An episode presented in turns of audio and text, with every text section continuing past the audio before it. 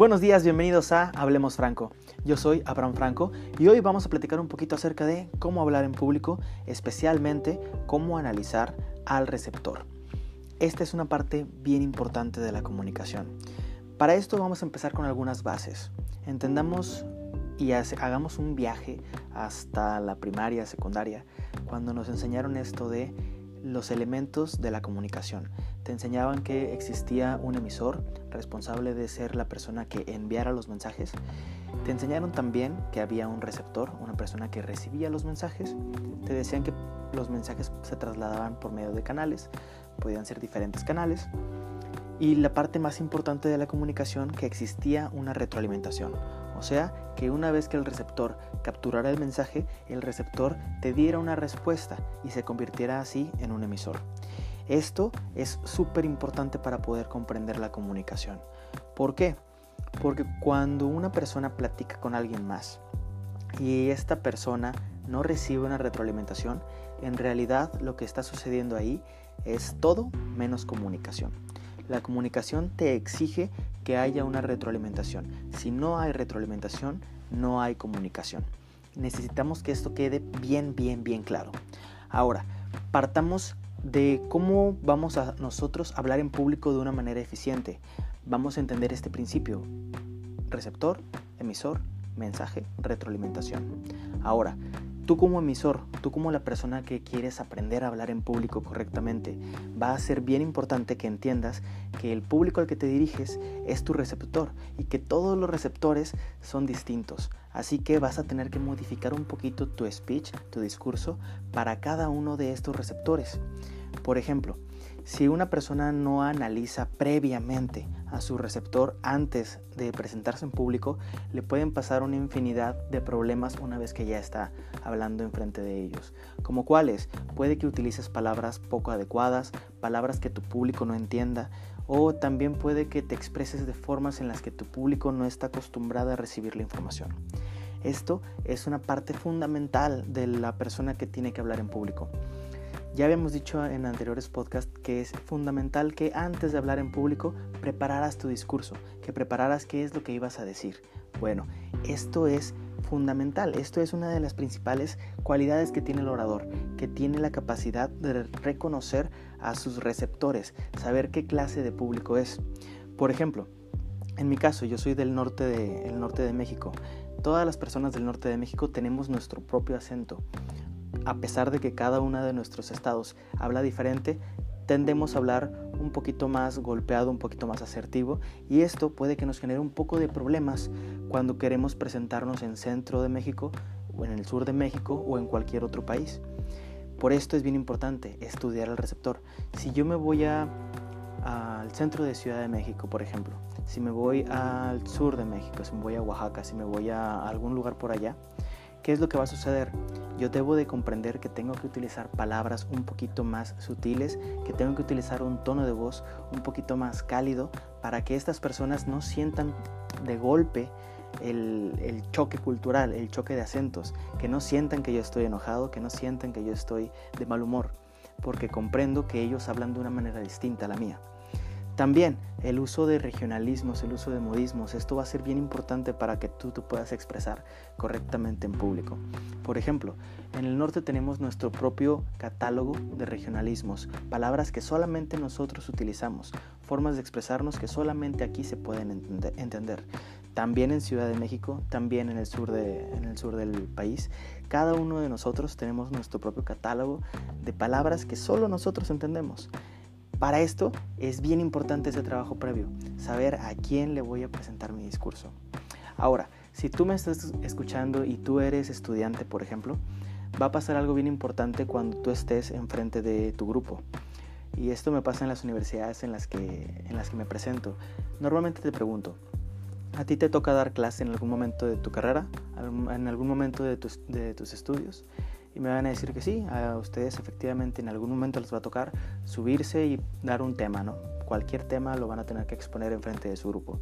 Bueno, yo les pregunto a ustedes, ¿para quién están exponiendo? Y casi siempre me responden, pues le estoy exponiendo pues a mi grupo, a mis amigos, a la gente con la que estudio. Y ese es un grave error. ¿Por qué? Piensa, ¿quién es la persona que te va a calificar esa presentación? Y ahí es donde todos piensan, ok, pues es el maestro. Exacto. Entonces, tu presentación no tiene que ser para los alumnos, tiene que ser para el maestro tienes que entender antes de haberte subido al escenario que lo que ibas a hacer ahí arriba era para el maestro, porque esa es la persona a la que te interesa llegarle, la que te interesa que te califique de una manera positiva. esto te ayuda muchísimo a poder comprender el concepto de cómo analizar a mi receptor. Si yo sé que mi maestro es una persona que platica muchísimo y que no me muestra imágenes, que no me muestra videos, y yo muestro imágenes y yo muestro videos, posiblemente no es la manera en la que el maestro le convenza más. No digo que lo hagas bien o mal, simplemente tu receptor no es de esa forma. Entonces tienes que preparar tu speech para esa clase de receptores. Ahora, todo lo contrario, si tu maestro, si tu jefe, si quien sea que sea la persona a la que le tengas que exponer, es una persona muy visual, es una persona que, utiliza muchos, muchos ademanes, por ejemplo, y tú presentas una diapositiva solamente con texto o que tú nada más te la pasas hablando, esto también te provoca ese choque. No estás comprendiendo que tu receptor es distinto. Tienes que preparar tu discurso específicamente para tu receptor. Esto provoca en realidad una gran bola de problemas cuando no estudias muy bien a quién estás presentando algo. Por ejemplo, muchas personas de otras, de otras ciudades me ha tocado recibir sus conferencias y como no estudiaron a los receptores, hacían algo diferente a lo que nosotros estábamos esperando.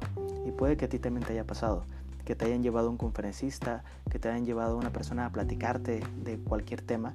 Y como esta persona solamente sabe su tema, no sabe cómo interpretarlo para las personas que son receptivas de diferentes espectros, esta persona se quedó corta. O sea, no te llamó la atención, no te capturó, nada.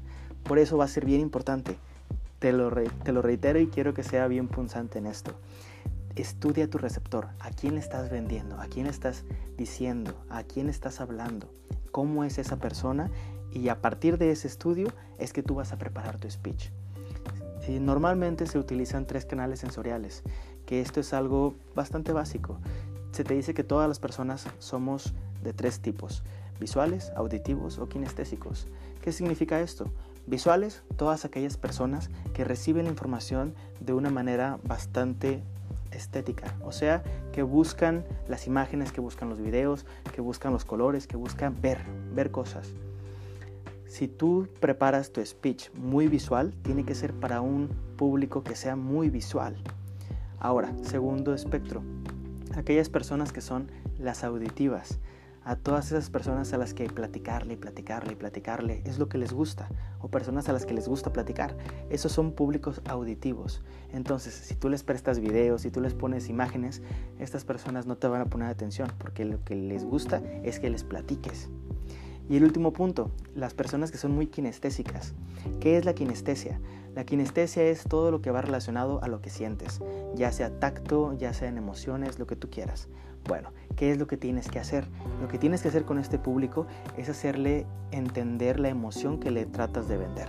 Si yo estoy, por ejemplo, tratando de venderte un refresco a cada una de estas tres personas, al visual yo le diría que mi refresco es el más bonito que hay en el mercado, por ejemplo. Al auditivo yo le diría que mi refresco es el que más va a poder llegar a él, el, refresco que va más ad hoc a su personalidad, etc. Trataría de, venderle muchísima información, le daría muchos datos de mi, de mi refresco para que la persona me esté escuchando y escuchando y escuchando. Y por último, a la persona kinestésica. ¿Qué le diría a la persona kinestésica? Yo le diría que mi refresco es el que tiene la capacidad de refrescarlo, para que no sufra de estos calores, para que no sufra de deshidratación, para que se sienta bien, para que se sienta, que se sienta en buen estado, no sé, cualquier cosa que le diga cómo te vas a sentir si utilizas mi producto. Esto es entender un poquito a tu receptor. Si yo ya sé que la persona a la que le estoy hablando es muy kinestésica, voy a hablarle mucho de las emociones, de los sentimientos, de qué es lo que va a sentir o cómo, cómo lo va a sentir puesto, cómo lo va a sentir tomado, lo que sea, cualquier cosa que le estés vendiendo. Esta es la ideología de cómo venderle a tus receptores. entender cómo analizarlos y entender qué palabras utilizar. Si no usas esto, te estás quedando bien atrás al momento de vender tu producto, al momento de vender tu presentación, cualquier cosa que tengas que decir en público. Por la sesión de hoy hemos terminado. Te agradezco mucho que hayas escuchado. Cualquier duda que tengas, recuerda que me puedes encontrar en Instagram y Twitter como Abraham Franco con O y en Facebook como Coach Abraham Franco. Cuídate mucho y diviértete mucho. Nos vemos.